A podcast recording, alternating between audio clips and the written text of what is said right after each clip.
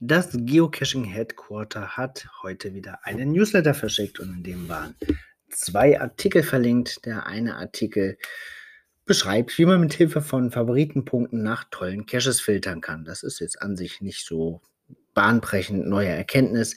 Die haben das am Beispiel von London mal gemacht und stellen ähm, aufgrund der Suche fünf Geocaches in London vor. Ja, kein großer Neuigkeitswert, aber vielleicht für Geocacher, die neu dazugekommen sind und die jetzt neu Premium geworden sind, eine ganz gute Hilfe, wie man damit umgehen kann. Dann hat Groundspeak realisiert, dass viele Geocacher Hundeliebhaber oder Hundebesitzer sind und hat seinen Merchandise-Katalog erweitert, zum Beispiel um einen Reisenapf für Hunde. Vielleicht wirklich ganz sinnvoll, wenn man auch mit Hunden geocachen geht und länger unterwegs ist. Eine ganz gute Idee. Ob der jetzt unbedingt von Geocaching sein muss und Geocaching draufgedruckt haben muss, äh, das sei mal dahingestellt.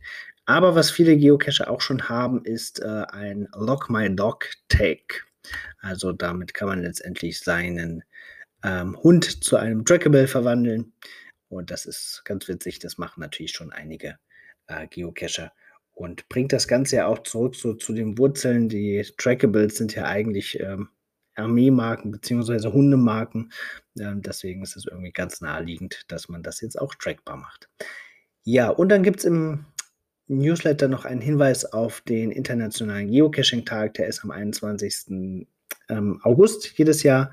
Und wenn ihr am 21. oder 22. August einen Geocache als gefunden loggt, bekommt ihr ein Souvenir. Das war's für heute. Ich wünsche euch einen schönen Tag. Bis bald im Wald.